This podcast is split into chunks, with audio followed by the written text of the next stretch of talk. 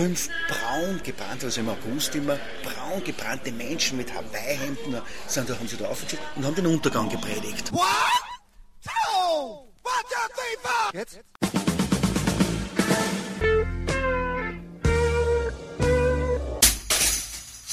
Willkommen bei Kulturviertelstunde, dem Podcast von www.kulturwoche.at und einem Interview mit Peter Guschelbauer. Der Oberösterreicher ist seit mehreren Jahrzehnten ein Fixpunkt als Kulturschaffender. Dies gleich auf mehreren Ebenen. Peter Guschelbauer ist nämlich Musikproduzent, Komponist, Verleger. Er betreibt ein Audio- und Videostudio, die Labels PG Records, Jive Music und Alessa Records sowie mit Sounddesign einen Musikverlag und mit Sounddesign Austria einen Tonträgervertrieb. Peter Guschelbauer ist aber auch eine Künstleragentur unter dem Namen Art Connection International firmierend und macht vor allem im Jazzbereich Promotion für diverse Künstler. Zu seinen Kunden zählten in den letzten Jahren Musiker wie Joe Zawinul, Messio Parker, Rudi Berger, Les McCann und viele mehr. Bis dato produzierte der gute Mann ca. 300 Alben. Und wer jetzt glaubt, dass Peter Guschelbauer mit all diesen Tätigkeiten ausgelastet ist, irrt gewaltig.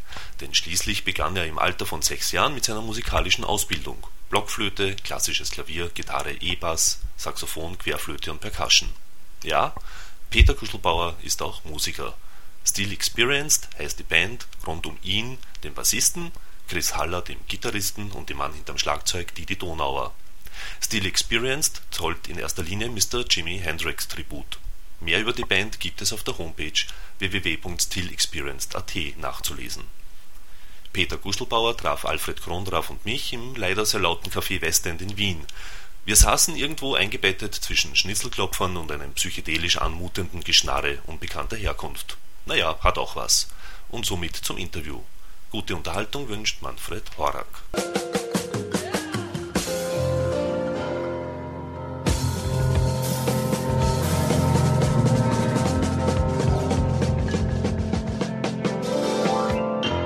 Was kann einem in der heutigen Zeit eigentlich wirklich dazu bewegen, ein Plattenlabel zu führen? Ist es Liebhaberei?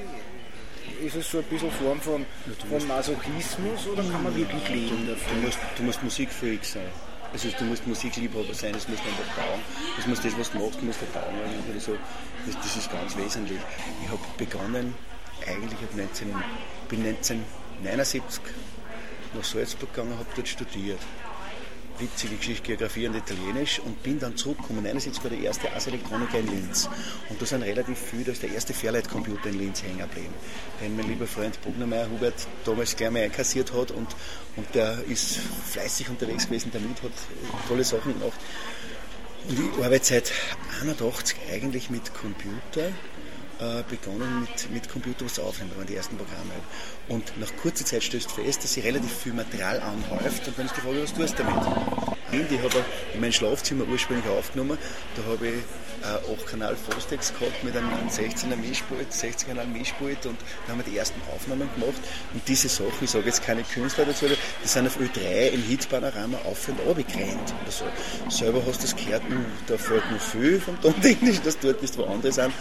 Ähm, aber es war ein Beginn und wir haben gesehen, das wird äh, gespült, das wird angenommen, wir haben es ja verkaufen können. Die ursprüngliche Frage, wie man ein Label gründet äh, auf Zukunft, ist einfach Punkt A. Ich habe Jahre vorher, ich verstehe mich als Musiker, Jahre vorher immer äh, viele Sachen produziert mit verschiedenen Künstlern und so weiter, wo ich der Meinung war, dass das gar nicht so schlecht ist. Bin in diversen Vorzimmern da in Wien bei den meistens dreibuchstabigen äh, Plattenfirmen gesessen. Äh, irgendein so ich sage es jetzt bewusst, irgendein Wappler, wo ich gewusst habe, dass er keine Ahnung hat von Musik oder irgendwas, hat man halt erklärt, das halt zu machen, wie die Tina Turner oder was halt gerade war, von dem, irgendeinen großen Menschen. Auf die Frage, dass ich es vielleicht gar nicht so machen will, weil das gibt es ja eh, oder so irgendwie, war man meistens ratlos und man hat versucht, mir keinen Termin mehr zu geben. Und so habe ich das erste Label, das nennt sich PG Records, war nicht gerade recht einfach, ist nach meinen Initialen Peter Buschelbauer. Bis heute sind ungefähr 300 Veröffentlichungen auf diesem Label herausgekommen. Ist irgendein Radiosender vom, aus dem Hause ORF noch relevant für dich? Also ja, sei es jetzt Ö1 oder FM4? Für mich ist ausschließlich Ö1 relevant. Weil ich bin eigentlich so aufgewachsen, ich bin äh, äh, mit einer Musik aufgewachsen, so zwischen meine große Vorliebe für Jimi Hendrix, äh, kennen vielleicht manche. Ich bin aber gleichzeitig auch mit Jazzmusik aufgewachsen. Also, äh, das Jahr 67 war für mich ein ganz entscheidendes Jahr. Damals war ich 15 Jahre. Erstens habe ich dazu Gitarrespielen angefangen, äh, lange vorher schon Klavier und Flöten als. Da ist Hendrix mit Purple Haze rausgekommen, das haben wir gespielt, das hat Tag und es ist John Coltrane gestorben in dem Jahr.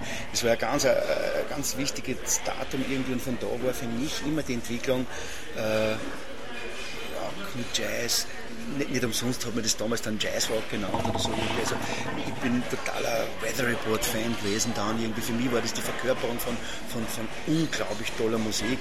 Und mir hat es dann Jahre später irrsinnig gefreut, dass ich für einen Zawinul, der für mich ein, ein, Hero war, damals vor allem schon, dass ich dann für ihn die Promotion machen habe können, vor allem zu seinem 70. Geburtstag und so weiter irgendwie.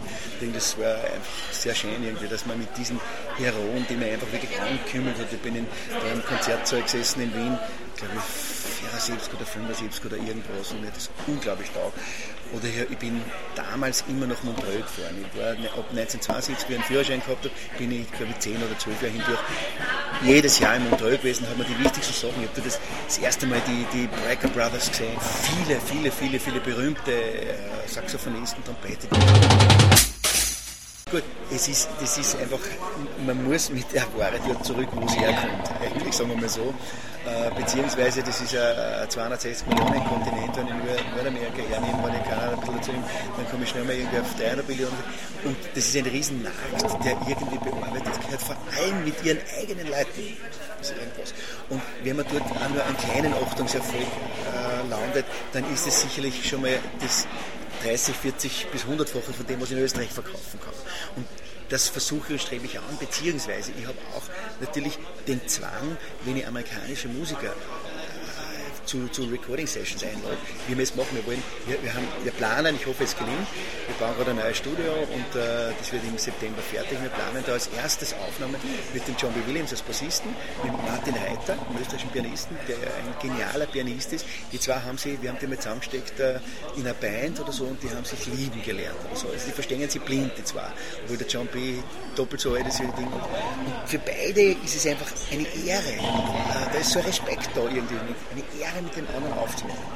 Und jetzt suchen wir noch kongeniale Partner dazu. Wir haben zum Beispiel mit dem Mino Sinelli ähm, gesprochen. Der Mino hat gesagt, er ein lieber Freund von uns ist, hat gesagt, ich mache das, ich komme. Äh, und wir müssen schauen, ob wir das auch finanziell der Bocken oder so irgendwie, weil irgendwas müssen wir schon geben. Das kommt nicht mehr einfach so. Aber wir werden versuchen, dass er eine kleine Tour macht, da, wo er nach Österreich kommt, auch, er lebt in Paris. Und wir haben ihn kennengelernt als einen wirklich genialen Musiker und Perkussionisten.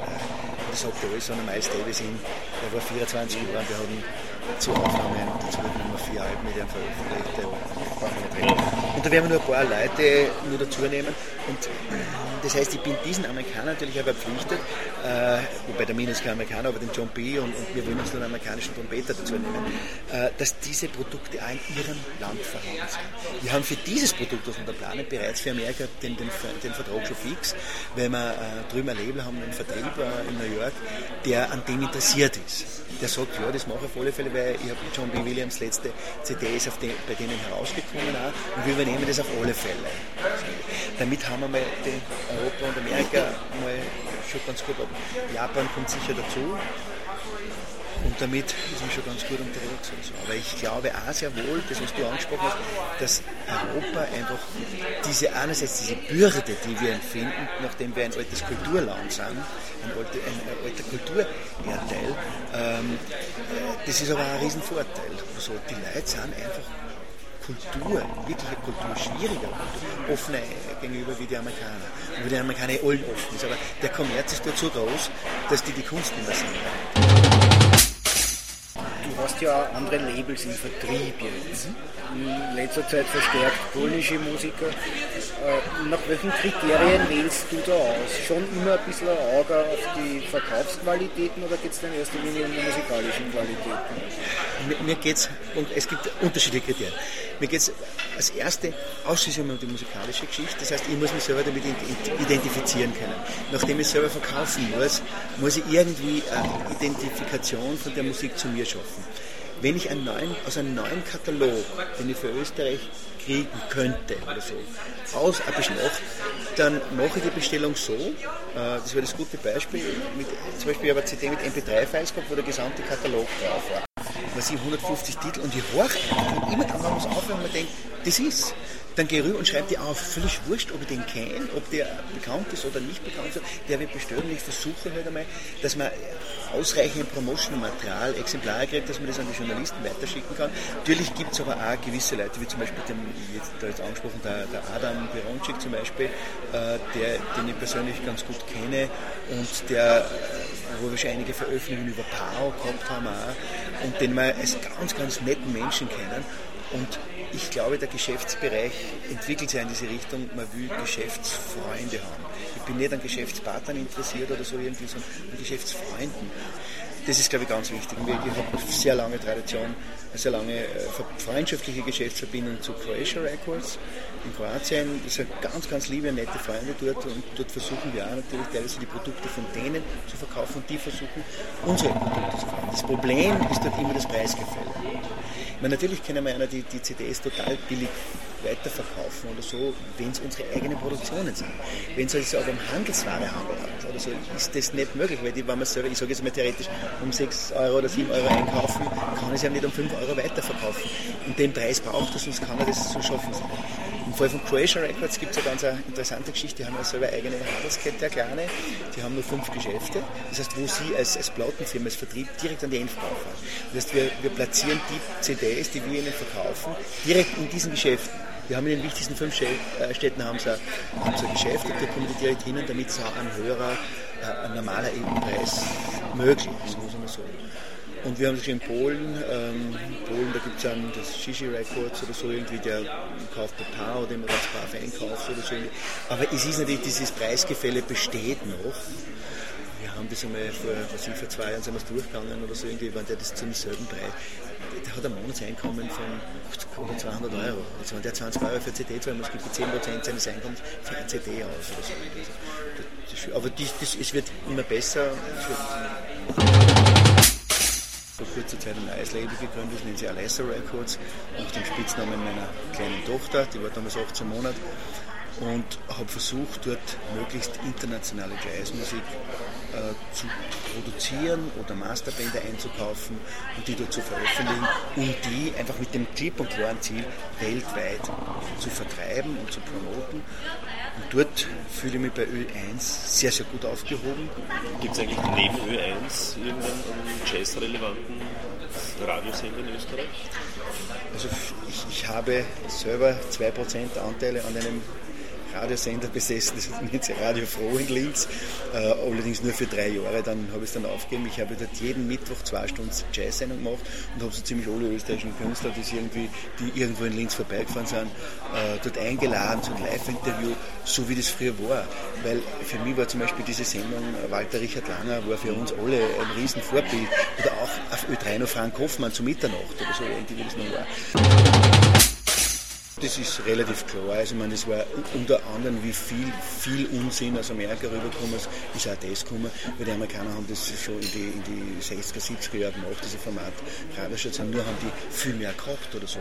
Dort hat es einen Sinn gemacht. Dort hat es einen Sinn gemacht, dass ich weiß, wenn ich die Radiostation, ich Rock, dort ich Jazz, dort ich Smooth Jazz, dort ich was weiß ich, also so irgendwie. Ich habe die Auswahl gehabt. Also, bei uns habe ich keine Auswahl. Mit drei Sender, also ich fahre jetzt gerade, stehe gerade vor der Medium, ich fahre seit 20 Jahren auf die Musikmesse und versucht, man versucht halt immer mit Leuten zu reden. Äh, die Leute glauben, man kommt aus Albanien, vor allem bevor die Privatisierung stattgefunden hat, also die Liberalisierung. Das, die, die, Leute haben das nicht geglaubt. Ich, ich kann mich nur sehr gut erinnern, äh, auf der Popcom, da hat es auch mal so, ich bin auf der Popcom immer gewesen, seit sie, sie begonnen hat mit sieben so Adventstand und irgendwie in Gürzenich in Köln. Ähm, da hat es einen Abend gegeben, äh, Österreich stellt sich vor, das war bevor Österreich noch, da sind. Vier, fünf Österreicher und dann der Werner Hohle vom, vom OF, den ich sehr, sehr geschätzt habe, den ich sehr nett, einen sehr netten Menschen, dann glaube ich der Freidel Betz, der Posist oder so, der, der Skreppberg und so, es sind fünf braun gebrannte, also im August immer, braun gebrannte Menschen mit Hawaii-Hemden, sind, da haben sie da aufgezogen und haben den Untergang gepredigt, so irgendwie. Und es waren im Publikum genau sieben Leute, die das interessiert hat. Äh, einer davon war ich, mit, dem, mit einem Videoproduzenten, damals, ich blöd seinen Namen, wir haben damals mit dem Klaus Brünster gemeinsam eine, eine Videogeschichte gemacht oder so und mit Klaus einiges, einige CDs zusammen gemacht. Und da sind unter anderem auch zwei Engländer haben sie da verloren hinein. Und wir haben das Ganze irgendwie so ein bisschen durchgehauen. Ich habe gefragt, wie denn das ist, warum man vom OF von manchen Künstlern überhaupt nicht eine Antwort kriegt oder irgendwas oder so. Oder, und dass man weiß, wie das Produkt steht oder so irgendwie. Die Engländer, der Engländer hat mich dann gefragt, habt ihr nicht sowas wie Media Control oder so, dass ihr kontrollieren könnt, wie oft eure Produkte eingesetzt werden? Also ich gesagt, erstens hat es damals sowas in Österreich noch nicht gegeben. Und äh, waren dann wäre es für kleine Label wie mir völlig viel zu teuer. Ich könnte mir das sicher nicht, nicht leisten. Das haben die Industriefirmen für sich eingeführt, dass sie sie besser kontrollieren können und so. Und die haben uns wirklich für Neandertaler gehalten, weil in England hat das, kann das jeder, dort hat da jeder Zugriff. Da, da macht man schon so seine Erfahrungen im Laufe der Zeit irgendwie, wie strukturbehindert man halt manchmal in dem Land ist. Das ist doch eine perverse Situation mit, äh, mit, mit den äh, Gebührenzahlern und so weiter. Irgendwie zuerst alles andere ruinieren und dann irgendwie selber das aufbauen damit auch kontrollieren können. Wir haben ja, ich habe immer lange irgendwelche Vereinigungen gehabt und so weiter. Wir haben es nicht geschafft in den letzten zehn Jahren, äh, den Politikern zu erklären, dass das eine politische Entscheidung ist, die da laufen muss oder so irgendwie.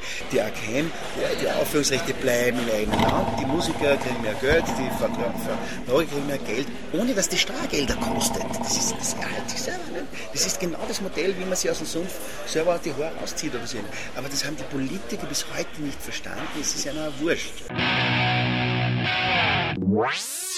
Somit sind wir wieder am Ende der Kulturviertelstunde angelangt. Danke fürs Zuhören und danke fürs Dranbleiben. Bis zum nächsten Mal.